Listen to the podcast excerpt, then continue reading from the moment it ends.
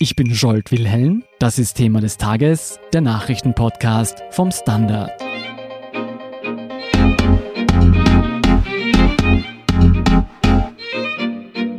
Judoka, zweifacher Olympiasieger, österreichischer Sportidol und seit Montag verurteilt wegen Kindesmissbrauchs.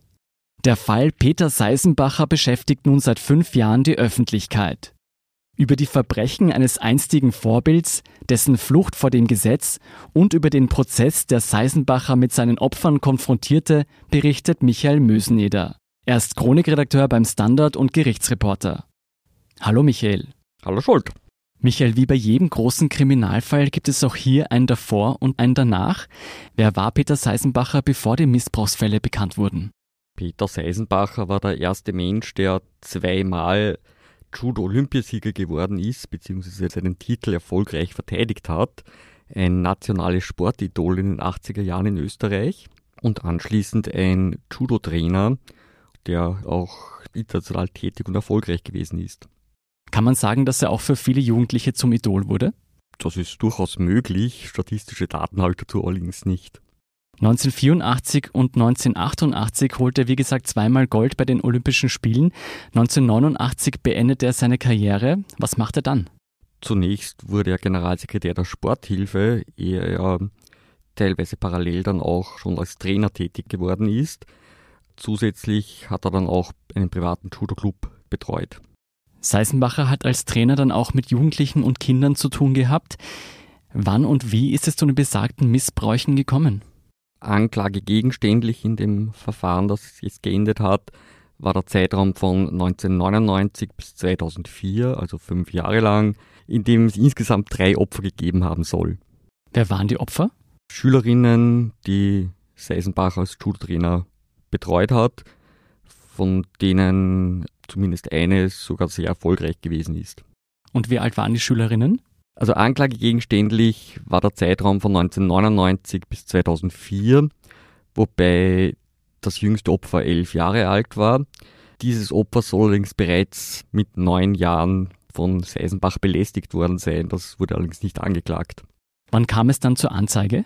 Im Jahr 2014 sind zwei der Opfer zur Staatsanwaltschaft gegangen und haben den Sachverhalt aus ihrer Sicht angezeigt worauf sehr umfangreiche Ermittlungen der Polizei eingesetzt haben. Weiß man, warum es so lange gedauert hat, bis eine Anzeige eingereicht wurde? Das ist speziell im Fall vom sexuellen Missbrauch von Kindern kein ungewöhnlicher Umstand, wie auch die privat beteiligte Vertreterin Eva Platz in ihrem Schlussplädoyer dargelegt hat. Auch der Gesetzgeber hat zum Beispiel die Verjährungsfrist für sexuellen Missbrauch extra verlängert. Sehr oft realisieren Opfer erst nach der Volljährigkeit, was ihnen eigentlich widerfahren ist und brauchen dann noch eine gewisse Zeit, um den Mut aufzubringen, die Täter tatsächlich anzuzeigen. 2016 kommt es dann zum Gerichtsprozess. Wie lief der ab? Du warst ja vor Ort. Es war ein recht kurzer Prozess im Dezember 2016, da zwar alle Richter Staatsanwältin, Verteidiger, viele Menschen im Publikum anwesend gewesen sind. Allerdings der Herr Seisenbacher es vorgezogen hat, nicht zu erscheinen. Wo war Peter Seisenbacher? Wie sich im Nachhinein herausgestellt hat, hat er das Land verlassen und ist über mehrere Stationen in der Ukraine untergetaucht. Wie schaffte er es, sich zumindest für einige Jahre den Vorwürfen nicht stellen zu müssen? Ja, Zielfahnder des Bundeskriminalamtes haben ihn ja im August 2017 dann in Kiew ausfindig gemacht. Er wurde auch einige Wochen in der Ukraine in Auslieferungshaft genommen, da es einen österreichischen Haftbefehl gegeben hat. Allerdings haben die ukrainischen Behörden damals dann entschieden, dass die Vorwürfe nach ukrainischem Recht verjährt sind. Deswegen ist er entlassen worden aus der Auslieferungshaft. Und anschließend hat er Asyl in der Ukraine beantragt wo es einen längeren Instanzenzug gegeben hat. Schlussendlich ist der Asylantrag negativ beschieden worden.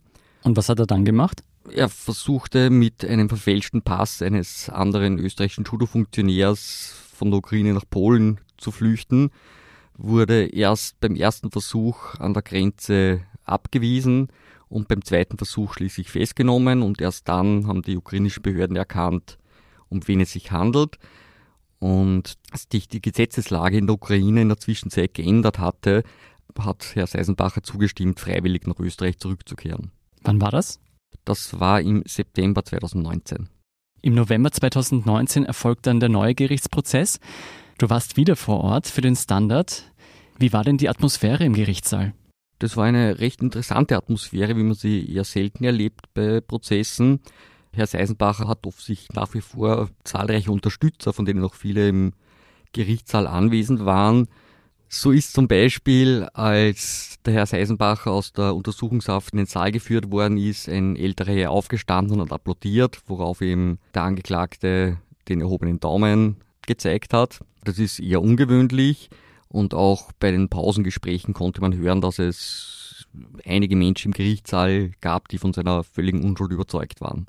Welchen Eindruck hat Seisenbacher auf dich gemacht? Einen sehr ruhigen und sehr gut vorbereiteten. Er hat sehr klar gesprochen und seinen Standpunkt dargelegt. Worauf hat er plädiert? Auf nicht schuldig. Er hat das Ganze als Verschwörung bezeichnet, da drei mittlerweile erwachsenen Frauen, von denen ein Opfer ist mittlerweile ein Mann. Für Seisenbacher war klar, dass das eine abgekartete Sache ist, wobei er nicht ganz klar ein Motiv nennen konnte. Welche Argumente hat denn die Verteidigung von Seisenbacher konkret vorgebracht? Da gab es mehrere Schienen. Es gab ein Rachemotiv, weil er angeblich im Jahr 2010 eines der Opfer in Japan nicht ausreichend unterstützt habe. Gleichzeitig wurde Eifersucht ins Spiel gebracht, da Herr Seisenbacher ein Verhältnis mit der Mutter eines der Opfer hatte. Es wurden psychische Probleme ins Spiel gebracht, aber das war der Versuch der Verteidigung, der letztendlich erfolglos geblieben ist. War für dich diese Argumentation glaubwürdig? Nein. Die drei Opfer haben jedenfalls später aber doch ihre Chance bekommen, Seisenbacher mit ihrer Sicht der Dinge zu konfrontieren.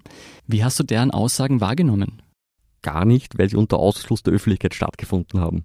Das ist ein normales Prozedere in fast jedem Strafprozess, wo es um Sexualdelikte geht, da der höchstpersönliche Lebensbereich der Opfer geschützt werden soll und es auch bei Strafe verboten ist, an sich über Inhalte, die unter Ausschuss der Öffentlichkeit erörtert werden, in Medien zu berichten. Dadurch soll eine Skandalisierung verhindert werden. Den Schöffen-Senat konnten die Aussagen aber überzeugen. Ganz offensichtlich, der Vorsitzende des Senates, Christoph Bauer, hat in seiner mündlichen Urteilsbegründung auch dezidiert festgehalten, dass die Opfer außerordentlich glaubwürdig gewirkt hätten und er hat ein, zwei Zitate gebracht, die vor allem die Hauptbelastungszeugin gesagt hat, dass sie als Kind den Herrn Seisenbach tatsächlich gern gemocht hatte und es vielleicht sogar eine kindliche, jugendliche Schwärmerei eine Rolle gespielt hat, aber sie erst dann im Laufe der Jahre erkannt hat, dass er sie sexuell missbraucht hat. Am Montag kam das Schöffengericht schließlich zu einem Urteil. Wie ist es ausgefallen? Seisenbacher wurde nicht rechtskräftig zu fünf Jahren unbedingter Freiheitsstrafe verurteilt. Das Ganze bei einem Strafrahmen von ein bis zehn Jahre. Wie haben die Anwesenden im Saal auf die Verkündung des Strafmasses reagiert? Die anwesenden Anhänger von Herrn Seisenbacher eher unruhig. Der Rest des Saales hat es wie in den meisten Prozessen gelassen zur Kenntnis genommen. Hat sich Seisenbacher irgendwas anmerken lassen? Nein, er hat keinerlei Reaktion gezeigt nach außen. Wie geht es jetzt weiter? Ist das letzte Wort in diesem Prozess bereits gefallen? Nein, natürlich nicht. Herr Seisenbacher hat sich drei Tage Bedenkzeit genommen. Die Staatsanwältin hat keine Erklärung abgegeben, daher ist das Urteil eben nicht rechtskräftig. Michael, du hast den Fall Seisenbacher über Jahre verfolgt. Was bleibt nach dem Medienspektakel letzten Endes davon über? Die Erkenntnis, dass Kindesmissbrauch in allen Kreisen der Bevölkerung vorkommen kann. Alles über den Fall Seisenbacher lesen Sie auf der standard.at slash panorama. Vielen Dank, Michael Möseneder, für deine Berichterstattung. Bitte gerne. Wir sind gleich zurück.